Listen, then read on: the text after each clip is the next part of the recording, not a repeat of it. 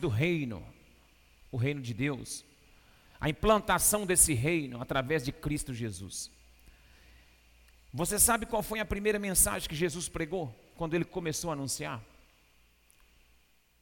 Abra sua Bíblia comigo em Lucas no capítulo de número 4, para você ver a primeira mensagem que Jesus pregou, o que ele falou. Quando ele se declarou a todos como o enviado de Deus, como aquele que era responsável por trazer esse novo tempo para a história, Jesus trouxe um texto bíblico. E o texto bíblico que ele traz é o que, o profeta Isaías havia falado a respeito dele.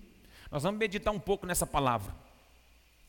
Quem está aí, abriu a palavra, Lucas capítulo 4. Quem não encontrou, ou quem não tem Bíblia, olhe para o telão. Aleluia, igreja. Então, esse propósito que nós começamos ontem, de entregar esse mês de janeiro consagrado ao Senhor com três cultos aqui, semana profética, começou ontem. Então, se você não veio ontem, fala, perdi, pastor. Não, perdeu não. Você vai lá fazer um compromisso com Deus, de assistir a outra mensagem, você vai receber essa palavra, e aí você hoje e quinta você completa aqui conosco, no nome santo de Jesus. Amém? O verso 18 diz assim: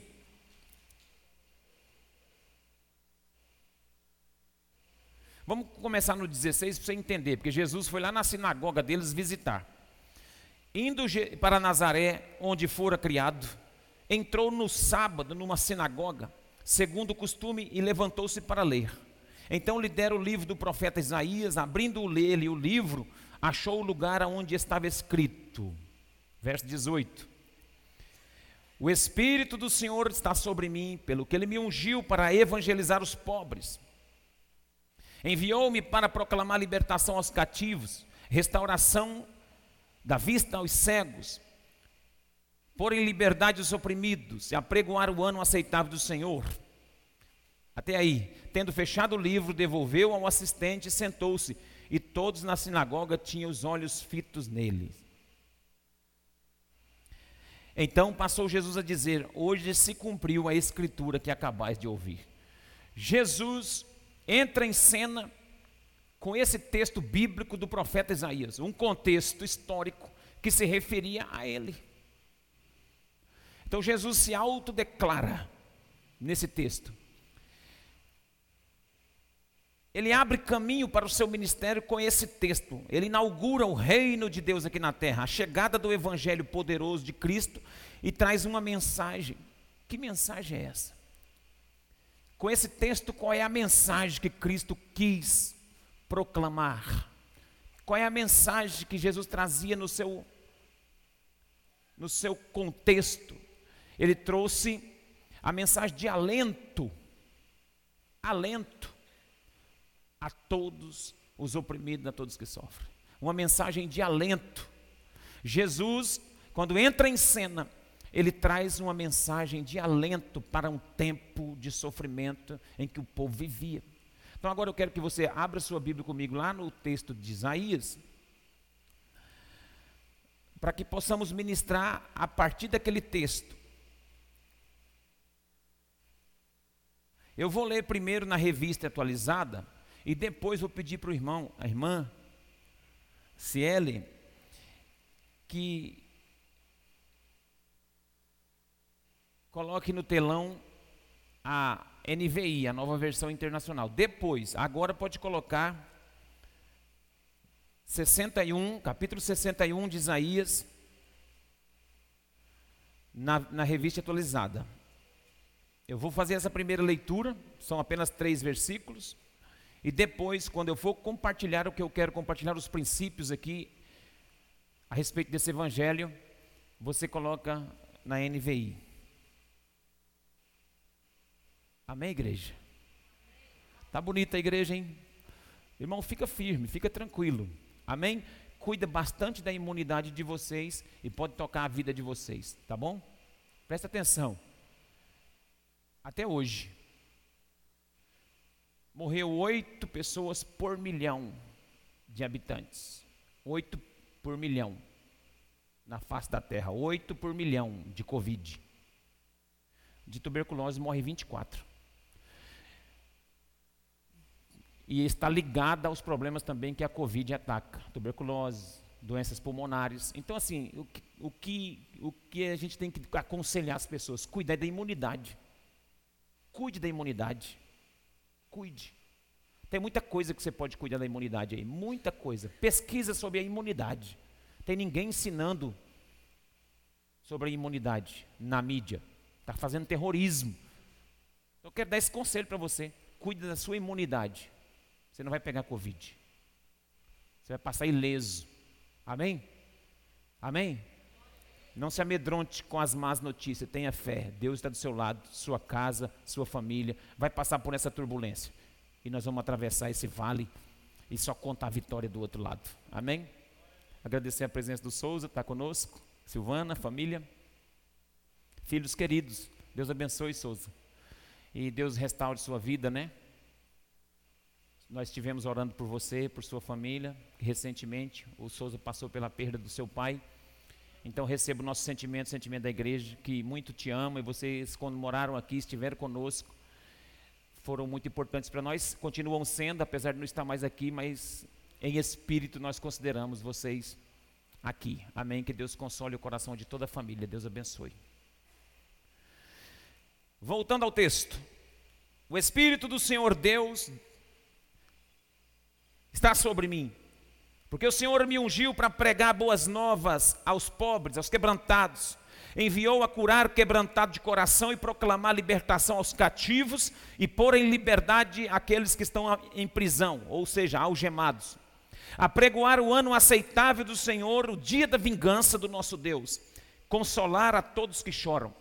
E pôr sobre os que em Sião estão de luto uma coroa em vez de cinzas óleo de alegria em vez de pranto, veste de louvor, ou seja, um manto de louvor em vez de espírito angustiado, a fim de que sejais chamados carvalhos de justiça, plantados pelo Senhor para a sua glória. Que o Senhor nos abençoe com essa palavra em nome de Jesus.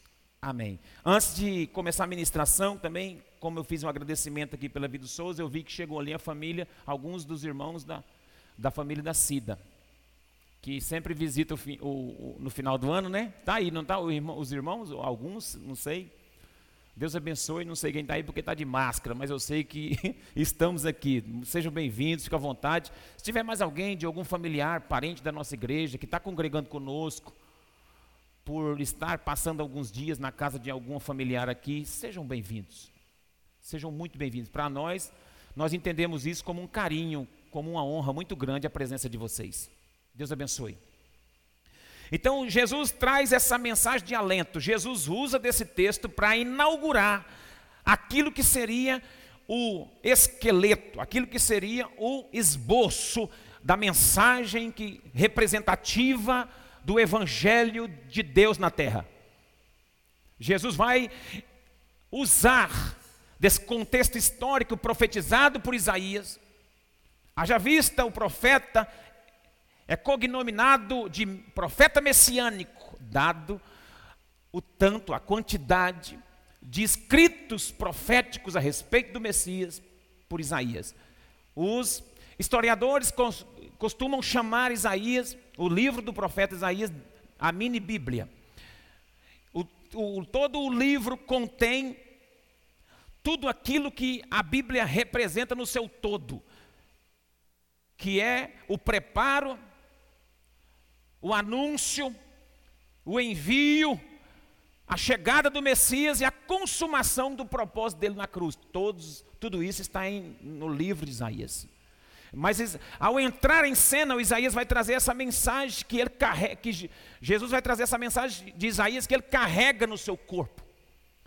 Essa mensagem viva, a mensagem do verbo vivo. E que mensagem é essa? Começa Começamos a analisar alguns pontos importantes a respeito dessa mensagem do evangelho puro e simples. Jesus trouxe esse contexto para trazer alento. E eu fico pensando aqui, irmãos, depois de ler um texto como esse e ver esse, esse texto aqui, eu fiquei imaginando, por que, que nós, os crentes, temos em alguns momentos tantas dificuldades de entender aquilo que Cristo veio trazer como mensagem, porque a mensagem que Cristo apresentou a todos os povos é muito simples. É muito simples. E nós parece que sofremos em alguns aspectos, em algum momento da vida, parece que de bobeira. Parece que o nosso sofrimento, aquilo que a gente passa, algumas coisas que a gente faz, irmãos, oh, acho que não é falta de entendimento. Porque a mensagem é clara, é nítida. Eu vou analisar alguns aspectos dessa mensagem que Cristo trouxe nesse texto. Primeiro, ela tinha uma prioridade. O texto diz: os pobres. Veja no verso de número 1. Coloque para mim na, na, nova versão internacional, tá? Na NVI. O que o texto vai dizer?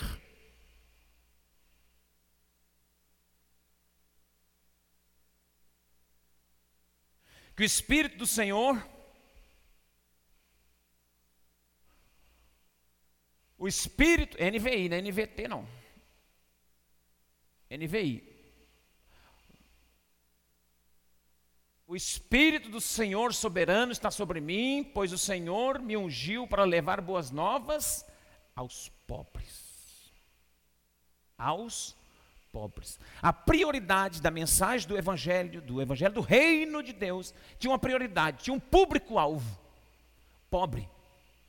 Aí você pode dizer assim, mas o Evangelho então é só para os pobres, os ricos não tem, não tem jeito para eles, não tem chance, não veio para eles essa mensagem. Veio. Essa palavra pobres aqui, o contexto dela não é, não é apenas é, financeiramente, monetariamente, ela é, é uma mensagem aos pobres, aos pobres de espírito, aos as pessoas que estavam sofrendo algum tipo de miséria espiritual e por sofrer algum tipo de miséria espiritual, podem também ser abaladas na, na vida financeira.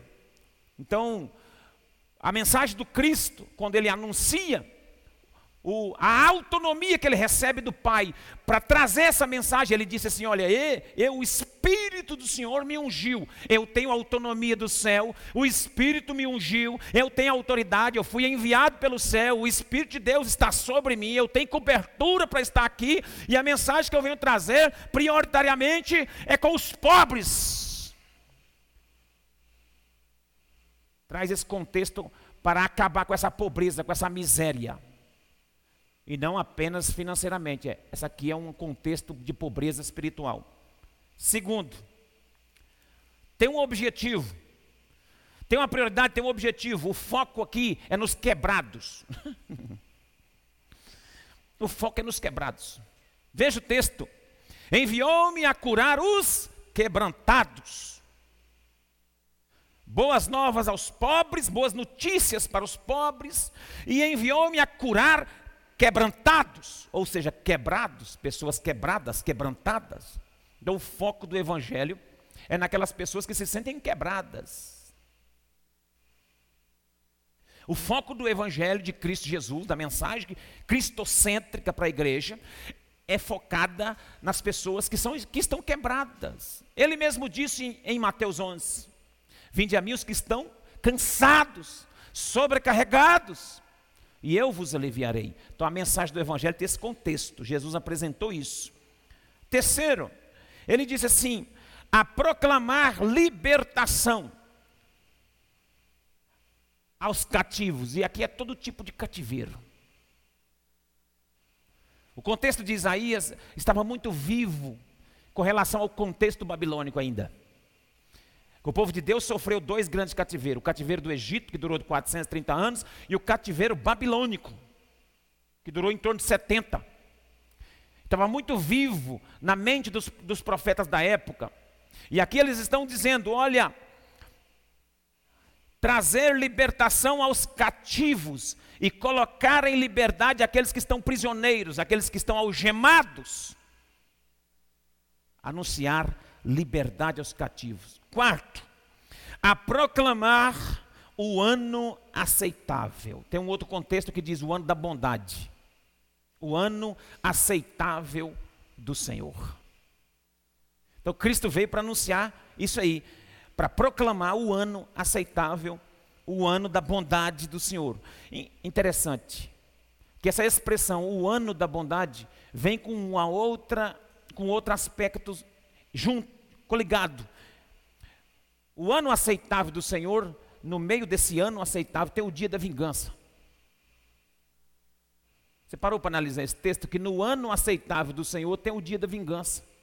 O, o texto está escrito: o ano aceitável, o ano da bondade do Senhor e o dia da vingança do nosso Deus. Então, a mensagem do Evangelho de Jesus, a mensagem que ele se auto-revela a nós, e auto se revelou lá na sinagoga deles, é essa, que ele trouxe o ano aceitável, o ano da aceitação. O ano da palavra, o ano, o ano que nós temos que aceitar essa palavra.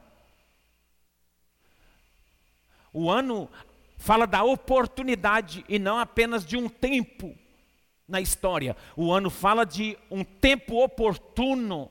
O ano deles aconteceu no tempo oportuno deles e o ano nosso aceitável acontece no hoje. A Bíblia aqui não marcou um ano específico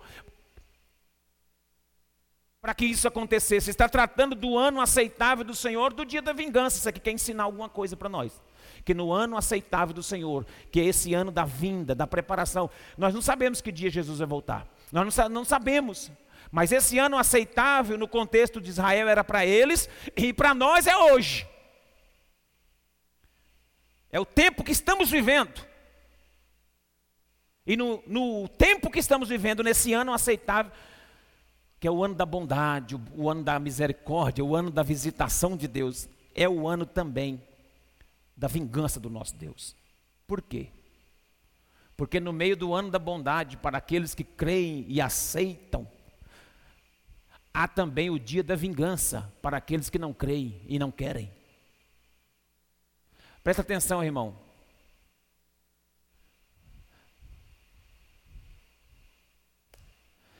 Você já viu um ditado de que quem um ditado assim, quem bate esquece? Já ouviu?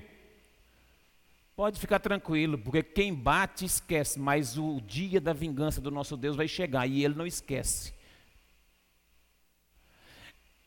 Deus tem um dia desse ano aceitável. O ano é aceitável, mas o dia da correção é um dia.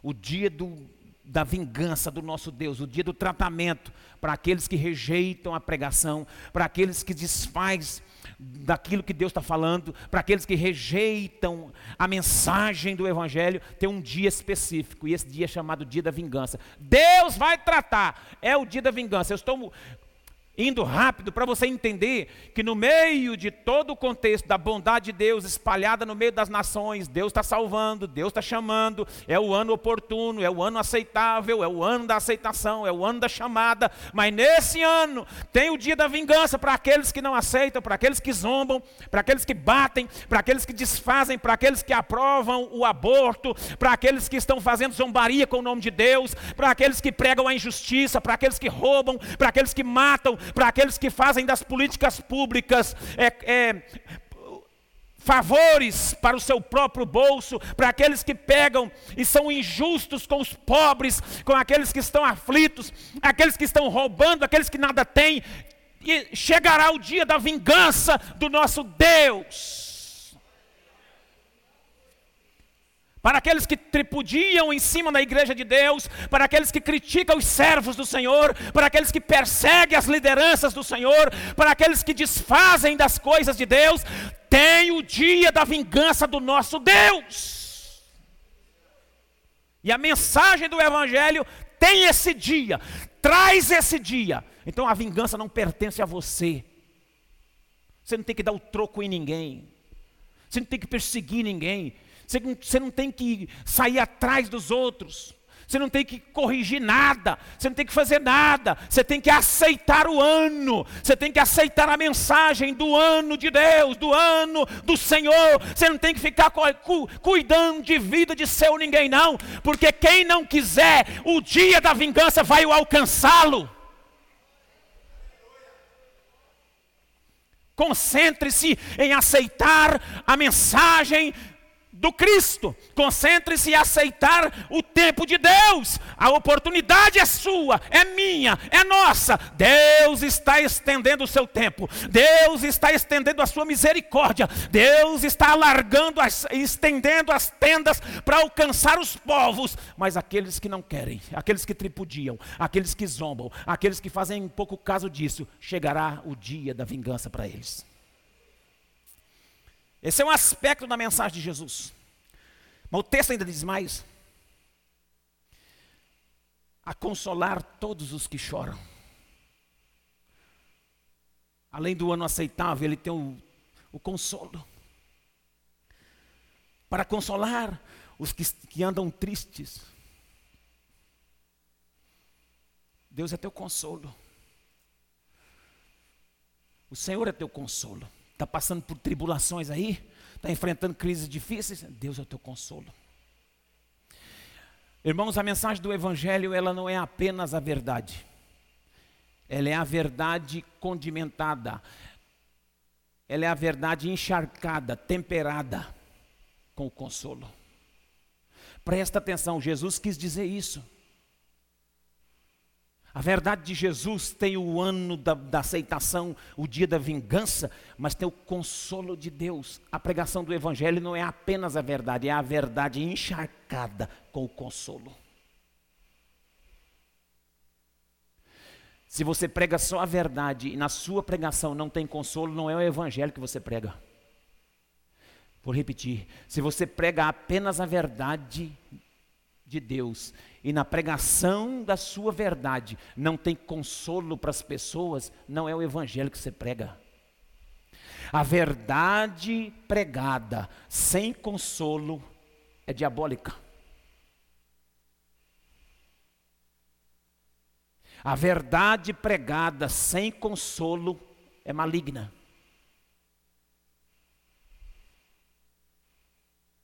Jesus não pregou a verdade sem consolar os que choram. Jesus não pregou a verdade sem consolar em momento algum. Pregue a verdade encharcada de consolo. Anuncie a palavra verdadeira, encharcada de consolo para aqueles que precisam, para aqueles que estão tristes em Sião, estão vivendo tempo de luto. Pregue a verdade encharcada de consolo.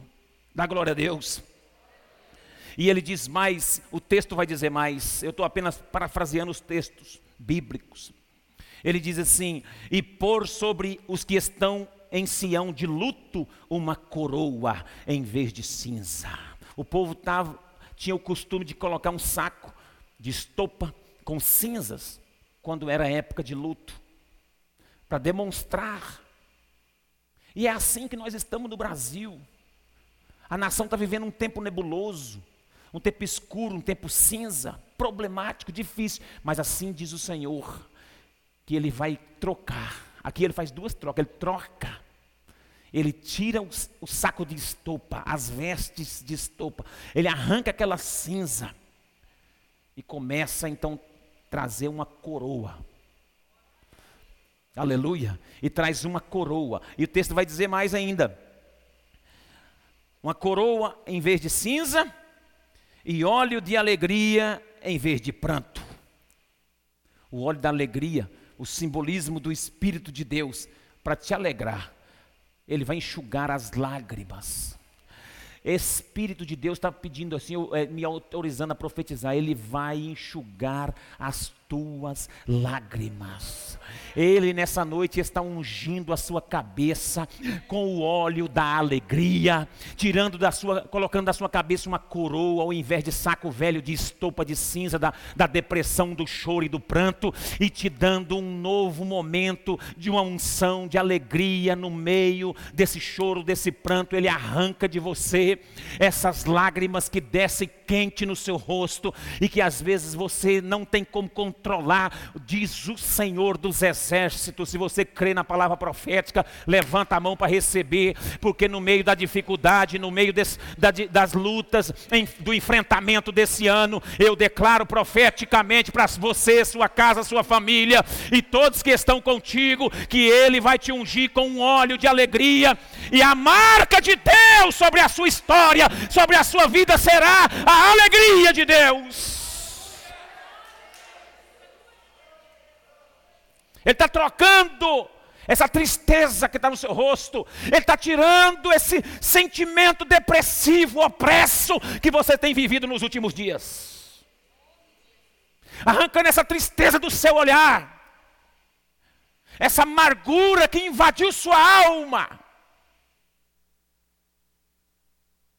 e trazendo um óleo novo de alegria, ao invés do choro, do pranto. E a Bíblia ainda vai dizer um manto eu fiquei tão pensando nesse manto.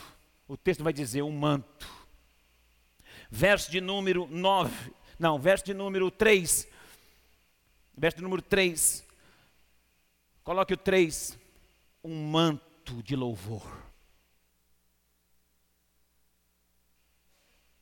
Um manto de louvor. Aqui essa, é, esse texto fala veste de louvor, na NVI fala manto de louvor. Um manto. Quem aqui sabe o que é um manto? Deus está cobrindo a igreja nesse tempo com um manto de louvor. Manto de louvor em vez de espírito deprimido. Quando você abrir a sua boca lá na sua casa, ao invés de você deprimir esse ano, Deus vai colocar um, um, um manto de louvor sobre você. Aí você vai ser coberto com o manto de louvor. E o espírito deprimido vai sair de você. O espírito da depressão vai sair, porque você vai ter nos seus lábios um novo cântico de louvor. Você crê nisso? Isso é o isso aqui é o esboço da mensagem do evangelho. Foi isso que Jesus veio fazer. Ele anunciou tudo em tudo em poucos minutos do que ele representava e do que era a mensagem que ele vinha trazer. Só isso. Então aí eu fiquei pensando, falei, se Jesus falou isso com tanta facilidade, Isaías tinha falado isso aqui há cerca de 400, 500 anos antes. Pela revelação do Espírito, ele profetizou antes. Tudo isso aqui está, tá, se você resumir uma palavra, é alento. É uma mensagem de alento para quem está em luto, para quem está em trevas, para quem está em escuridão, para quem está quebrantado, para quem está quebrado, para quem, quem está na pobreza, na miséria espiritual. É uma mensagem de consolo, é uma mensagem de alento. Ué, por que, que será que demora tanto nós entendermos essa revelação? E vivemos aí angustiados, e vivemos aí apavorados, e vivemos sofrendo, martirizando a nossa alma. Gente, o que está acontecendo? Por que será que nós sofremos tanto então? Ah, porque é o diabo. Ah, porque não sei o quê. Mas, gente, será? Será que, que tem o aspecto do diabo fazer as pessoas sofrer? Eu sei que tem. Que tem as lutas, eu sei que tem. Que tem os dias de luto, eu sei que tem. Que tem o sofrimento que que vem a nós sem que nós o provoquemos. Tem coisas que você não procurou, tem coisas que você não provoca. Tem luta que acontece na sua vida que não é culpa sua. Agora também tem problema que acontece na sua vida que é culpa sua mesmo, você que procurou. Com as suas próprias mãos você foi, foi lá e mexeu. Com seus próprios pés você entrou em lugares que não era para entrar. Isso aí é luta que você mesmo, mesmo procurou.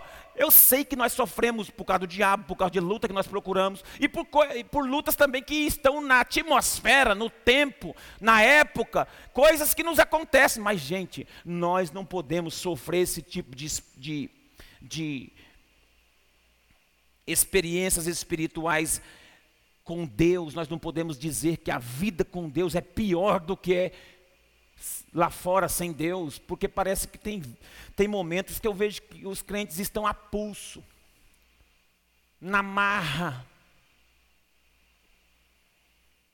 Qualquer tempestade leva ele embora. Qualquer, qualquer coisa tira ele do trilho. Ele sofre porque quer, ou sofre, não sei, porque não entendeu a revelação. Se o Cristo veio na sua mensagem com um objetivo, arrancar essa miséria espiritual, essa pobreza, consolar, ou seja, curar os quebrantados, quebrados. Eu estava quebrado, quebrantado, eu estava moído, e ele me curou. Se ele veio anunciar o ano da bondade, o ano da aceitação, se ele disse que a vingança tem um dia desse ano que é o dia da vingança, ele vai então tripudiar em cima daqueles que nos perseguiram a vida toda. Ele está dando garantias. A mensagem do Evangelho é uma garantia que eu tenho. De que mesmo sofrendo em alguns aspectos, o Senhor tem o dia da vingança, que Ele vai arrumar todas essas coisas. Ele está dizendo aqui, Ele está dizendo mais, que Ele veio também para consolar os que estão chorando. Que Ele veio trazer uma coroa e trocar essas cinzas, arrancar óleo de alegria ao invés de choro, de pranto, um manto de louvor ao invés de espírito deprimido. E por que será que eu ando desse jeito? Crente suicidando. Você sabe quanto que morre por milhão de, de, de por milhão? Eu estava pesquisando isso aí por causa do Covid. Quase 200 morrem de suicídio por milhão. Só oito de Covid, tá? E ninguém faz políticas públicas. Faz aí um tal de um mês, um acordo de um mês, mas. Agora eles fizeram o janeiro branco. Ah, mas, gente. Isso é, isso é uma coisa muito pequena diante da problemática. Diante de tudo isso, nós sabemos que essa mensagem é nossa, foi para Ele que nós aceitamos Ele, foi para nós que Ele veio. E ele veio com todo esse esboço, ele veio com toda essa, essa palavra. Então nós não podemos, irmãos, viver nesse altos e baixos.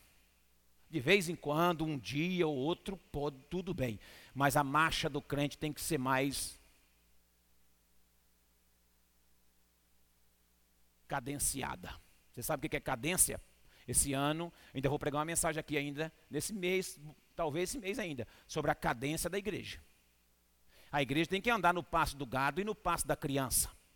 Como Jacó falou para o irmão dele, o irmão dele foi atrás dele, o Esaú, ele falou assim: Vamos comigo. Houve perdão. E aí Esaú falou: Vamos comigo. Ele falou: Não, pode ir na frente, meu senhor, porque eu vou atrás, no passo do gado e no passo da criança. Por quê? Porque ele tinha criança pequena e ele tinha muito gado. Então ele foi na cadência do gado e na cadência da criança. Você já viu como é que o gado anda? Anda uma boiada de 200, 300, 400, 500 boi, correndo dentro de um curral ou correndo num, num, num corredor. Do... Dificilmente eles tropeçam um no outro. Se um der errado, cai e ele é atropelado. Mas por que, que eles não atropelam e eles andam assim, ó, tudo juntinho um do outro? Porque quando esse daqui tira o pé de trás, aquele que vem vindo atrás põe o pé na pegada da, daquele que tirou. E vai tirando e o outro vai pondo, vai tirando e o outro vai pondo, vai tirando e o outro vai pondo. Assim que a igreja tem que andar. Eu tenho que tirar o pé daqui, você tem que pôr o pé na marca que eu tirar. Por isso que ele falou, eu vou no passo do gado, porque o gado tem uma cadência. Eu vou no passo da criança, já viu como é que a criança faz? A criança domina a gente. Não é, Helena? Você não vai do jeito que você quer mais agora, porque tem ela. Antigamente você ia viajar, não tinha bebê, você fazia o quê? Vamos, amor, é, vamos, mozão, né? Você fala mozão. Vamos! Monta dentro do carro todo mundo e sai. Ihu, óculos escuros, coisa e tal. Sai bonito. Sai. Agora não. Agora você, você, você pegou a fraldinha? Você pegou as fraldas descartáveis? Você pegou a mamadeira? Você pegou o leite? Você pegou o bebê conforto? Você pegou a mantinha? Aí já deu trabalho. Aí daqui a pouco tá indo, fala, não vou parar em canto nenhum, só, só quando chegar lá. Aí o menino, Nhê! aí dá dor de barriga no menino, o menino faz aquilo que você imaginou aí, aí tem que limpar o menino, para no posto. Você está no passo da criança. Não adianta você, como igreja, querer acelerar para lá e para cá, para lá, você vai entrar em confusão. Se você não entrar na cadência do Espírito de Deus para andar junto na revelação que Cristo trouxe para você. Cristo trouxe essa revelação. Nós não podemos sofrer, irmão. Às vezes nós sofremos, somos atropelados porque sa saímos dessa cadência, dessa palavra que Cristo trouxe. Mas por quê? Aí eu fui ler o texto e o contexto se explica. E eu termino por aqui. Porque eu só tenho uma resposta, a resposta que está no final do verso 3. Essa é a resposta, o porquê a gente sofre tanto sabendo dessas revelações. É porque isso aqui, ó. Pega, pega no seu espírito. Ele fez tudo isso por nós, que eu já citei. Todos esses aspectos que eu já falei da mensagem, ele fez tudo isso por nós. Jesus trouxe tudo isso como uma mensagem viva para nós. A fim de quê? Qual era o propósito? Tem prioridade, tem objetivo, mas tem propósito essa mensagem. Essa mensagem tem um propósito. O propósito é a fim de que sejais chamados carvalhos de justiça para a glória do Senhor. Você não foi chamado para ser crente, você foi chamado para ser carvalho. Você não foi... E qual é a problemática? A ênfase que nós demos ao evangelho pregado. A ênfase ao evangelho pregado a nós até agora foi uma ênfase na prosperidade e nas bênçãos recebidas. Você vai para a igreja para quê, irmão? Para receber bênção. Aleluia. Eu vim buscar uma bênção. Jesus tem bênção para dar. Até os corinhos a gente canta, que, porque o crente gosta de bênção. Ei. Eu gosto também de bênção, não é pecado gostar de bênção. Nós podemos receber a bênção, mas o nosso foco e o nosso propósito principal não pode ser as bênçãos, tem que ser o dono da bênção. E aí, por focar muito no, na bênção, o que, que nós faz, fizemos? Deixamos o dono da bênção de lado. E aí passamos a congregar apenas por aquilo que ele faz e não por aquilo que ele é. E aí nós perdemos a nossa identidade. Qual é a nossa identidade? Carvalhos de justiça. O que significa isso, João? Que expressão é essa usada para nós outros? O que Deus quis dizer através do profeta ao te chamar de carvalho? Eu vou dar apenas um aspecto, depois você pode estudar sobre os, os carvalhos. Carvalhos tem várias, tem, acho que tem umas nove, uns nove tipos diferentes um do outro, mas em suma, a, o, o carvalho, ele tem o significado de resistência força. No latim, carvalho significa robur, que vem a ser o português robusto.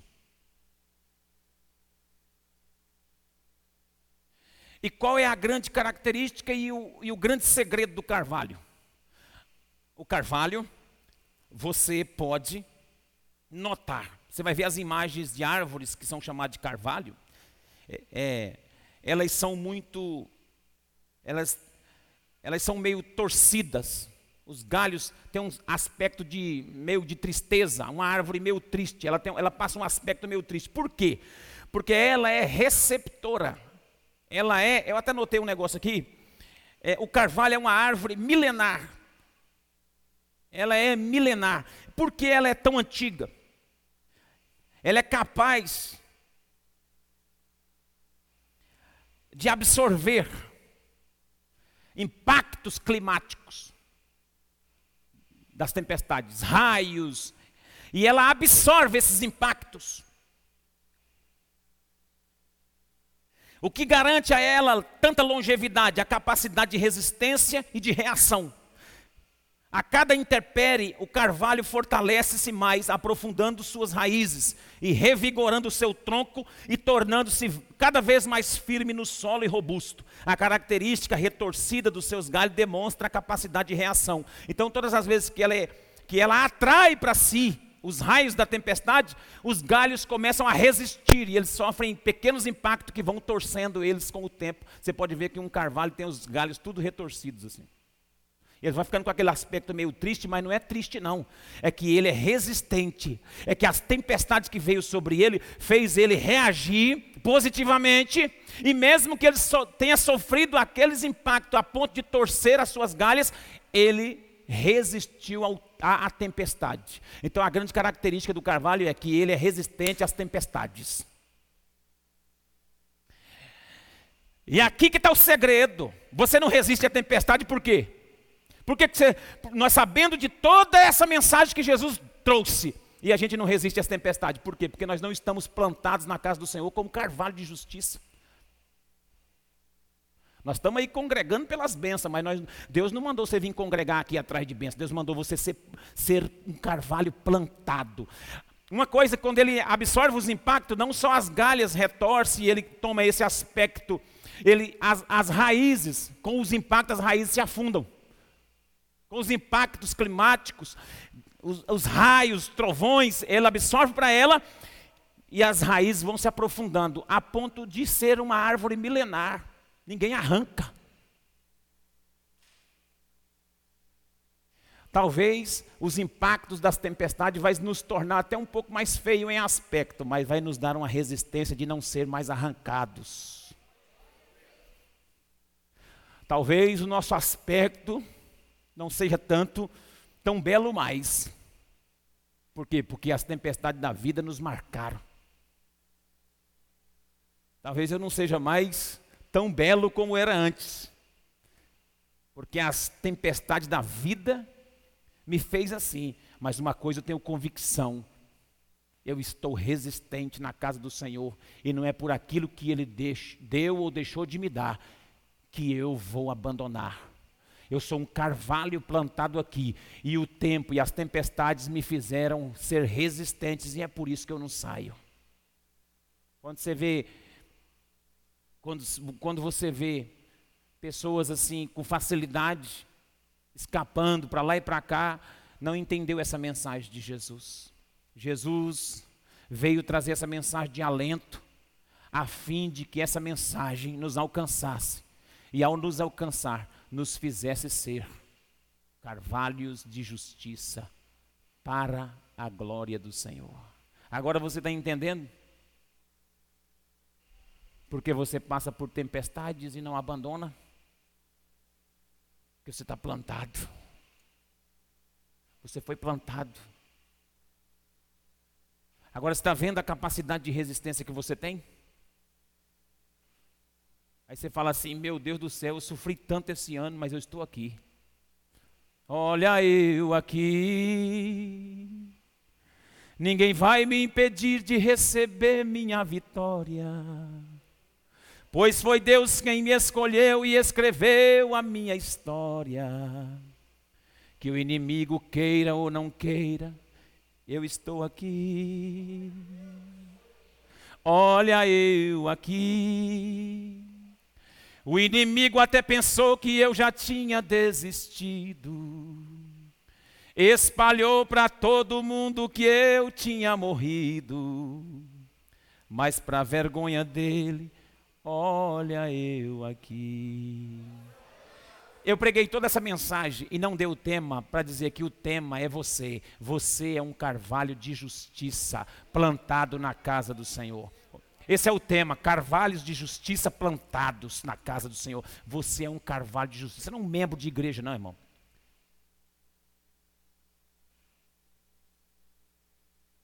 Você não é um membro de igreja apenas, não. Você é um carvalho de justiça plantado na casa do Senhor para a glória de Deus. Não é qualquer coisa que te arranca daqui, não. Não é qualquer vento que te arranca, não é qualquer impacto, não é qualquer raio, não é qualquer tempestade. Não é qualquer tempestade que vai te fazer correr, fugir, vai abalar sua estrutura, não. Você pode dizer assim, rapaz, mas que sofrimento, hein? Sai de um e entra no outro. Sabe por quê? Porque o carvalho tem capacidade mais do que as outras árvores de atrair os raios. Isso, isso é incrível. De todas as outras árvores do bosque ou da mata, na região que tem o carvalho, se der uma tempestade de raios fortes, sabe qual que leva mais raio? O carvalho. Aí você vai falar o que agora? Eu não quero ser carvalho. É por isso que os crentes estão assim balançando, porque eles não querem ser o carvalho. Eles querem ser qualquer outra coisa aí. Na igreja. Quer ser qualquer outra coisa. Uma florzinha de Jesus, uma qualquer coisa. Tem uma meninada aí que é tudo florzinha de Jesus. Tem vigiar, irmão. Muito fraco. Muito mole. Qualquer vento leva. Para. Você não é qualquer raminho, não. Você não é qualquer galinha, não. Você é carvalho de justiça plantado na casa do Senhor. Aí você fala assim, mas eu passei por essa prova o ano passado, pastor. Essa prova chegou de novo. Chegou, porque o carvalho tem poder de absorção. Pode até torcer, vai ficar meio assim, ó. Você vai falar, nossa, deu uma, ficou meio feio, hein? Ah, não havia um homenzinho torto, é você. Andava numa casa, você ficou tortinho assim, ó. Eu não, eu, eu tentei, não deu tempo achar uma imagem de carvalho. Mas eu ia colocar uma imagem que tem na internet, tem em qualquer lugar aí você acha. Se você achar aí, você pode projetar para nós a imagem de um carvalho. E coloca ali para os irmãos ver como que fica a árvore de tanto absorver impacto. Irmãos, pode até mudar um aspecto, mas não muda a originalidade. Pode até mudar um aspecto, mas não muda o propósito. Então, o objetivo da mensagem a prioridade da mensagem e o propósito da mensagem é esse, que Jesus. A prioridade é atingir esses pobres, quebrados, cansados. O objetivo, libertação aos cativos e prisioneiros. E o propósito, nos fazer carvalhos de justiça para a glória de Deus. Vamos orar? Vamos ministrar a ceia. Quem veio para tomar a ceia. Hoje, nós, excepcionalmente, vai ser à noite a ceia, tá bom? Cada virada do ano mas o mês que vem já volta ao normal, no primeiro domingo do mês de manhã. Então, os irmãos que vão nos auxiliar, o diaconato que está previamente escalado. Ah, não sei se dá para ver lá, ó. Dá para ver? Olha lá. Olha lá o jeito que você fica, depois de tanto raio. Depois de tanto raio, tempestade, trovão em cima de você. Ah, pode apagar a luz, vamos ver. Olha lá, ó. Olha o carvalho lá, ó. Esse aí tá grande, esse aí é um carvalhão, igual o Carlão. Depois de tanta porretada, depois de tanta pancada, tá aí, ó. Olha a raiz dele para dentro da terra. Ninguém arranca, Souza, mais. Por quê? Porque está firmado na casa do Senhor. Amém? Nós vamos chegar desse jeito, ficar, ficar com as raízes profundas. Aí nada arranca, aí nenhuma conversinha tira a gente do propósito, aí nada nos ofende, a gente aprende a absorver as coisas e amadurece. Olha que beleza, o carvalho, que bonito, ó. Olha as galhas retorcidas, de quê? De tanto levar pancada. Já tinha ouvido isso, irmão? Receba essa palavra no seu coração. Não murmura com as coisas que estão tá acontecendo com você, não. Você é um carvalho. Você aguenta. Aguenta firme. Deus está na sua vida. Aguenta firme. Fala pra, eh, de máscara e tudo aí, fala com quem está ao seu lado. Aguenta, aguenta, aguenta. Fala, você é um carvalho. Você é um carvalho, aguenta firme. Aleluia. Aguenta a pressão. Aleluia. Foi essa a mensagem que Jesus trouxe para nós, irmão. Essa foi a mensagem. A mensagem de Jesus. Essa foi a revelação que Jesus trouxe para nós ela tinha uma prioridade, alcançar os, os pobres de espírito miseráveis, tinha um objetivo, libertar os cativos oprimidos e tinha um propósito, nos tornar carvalhos de justiça. Enquanto os irmãos ministram, os irmãos também vão sair aqui com bastante paciência, tranquilidade, servindo os meus irmãos. E quem for tomar ceia, fique de pé para facilitar o trânsito dos irmãos. Quem não for, permaneça sentado como está. E quem é de outra igreja que está visitando aqui, pode tomar, pastor Pedro? Pode. Fica na liberdade do Espírito de Deus. Fica tranquilo, receba a sua ceia. Pegue o pão, pegue o cálice e segura. Segura. Segura. E nós vamos todos participar juntamente. É, é ano novo. É tempo novo Aí você fala, pastor, é tempo novo, mas a luta está aí. Tudo bem, mas você é carvalho. A luta está aí, mas você aguenta. Você vai aguentar. Você vai aguentar. Amém? Amém, Leandro? Você aguenta. E Deus te dá vitória. Os irmãos podem sair enquanto nós vamos adorar. Adore a Deus. Muito obrigado. Pode sair. Sai de dois em dois, juntamente com os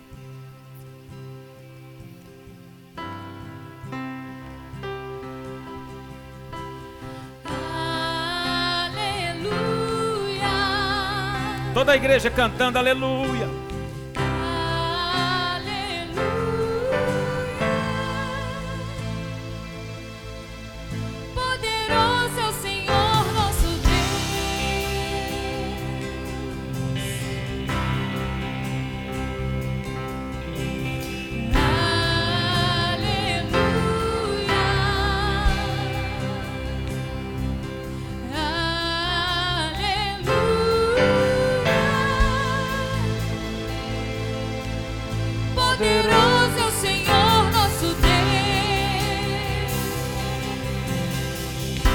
Cantar aleluia.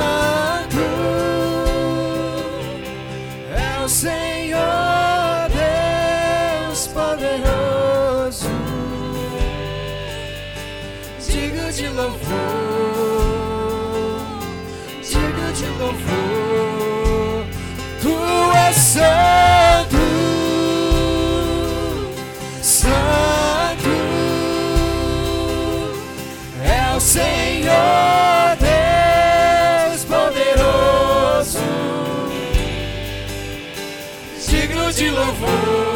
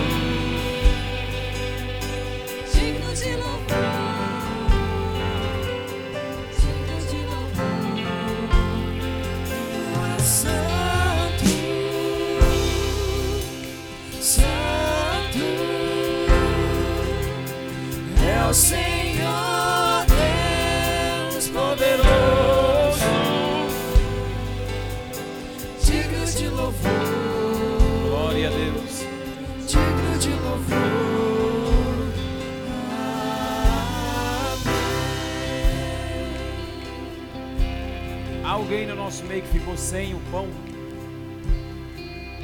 ou sem o cálice? Alguém que ficou sem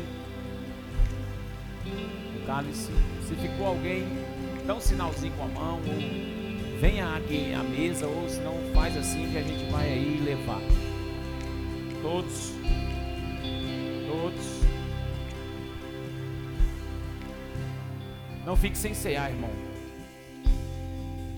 Está se aproximando. A ceia é a revelação de que nós o aguardamos com expectativa no coração. Amém?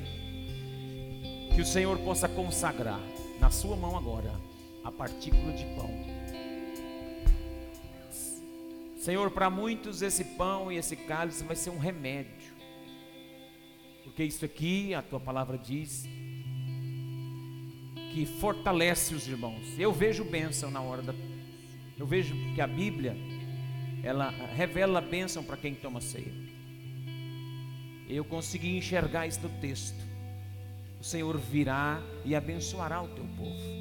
Todas as vezes que fizer isso, em memória de mim, Ele vem, Ele nos abençoa.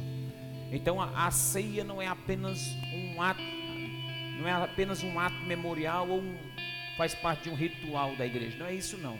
A ceia é uma ordenança que também traz consigo uma grande bênção. A bênção da unidade, a bênção da concordância, a bênção da saúde física. Tudo isso está contido nesse ato que nós fazemos em memória de Jesus. Muito obrigado, Senhor, por nos permitir participar de, da ceia. Muito obrigado por nos permitir entrar no caminho no caminho do Calvário, que a ceia revela o caminho do Calvário. Foi para lá que o Senhor foi derramar seu sangue, foi para lá que o Senhor foi entregar seu corpo por mim e por cada um que está aqui. Então, como ministro da palavra, em nome do Pai, do Filho e do Espírito Santo, eu declaro consagrados os elementos da ceia nessa noite, para que os irmãos comam e bebam do corpo e do sangue de Cristo, em nome de Jesus. Coma e beba, irmão, em comunhão.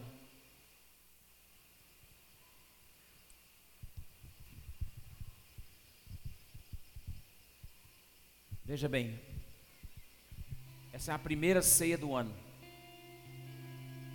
Você vai, vai orar comigo assim, Senhor Jesus. Essa é a primeira ceia. Faça essa oração, porque é uma oração de consagração, tá? Senhor Jesus.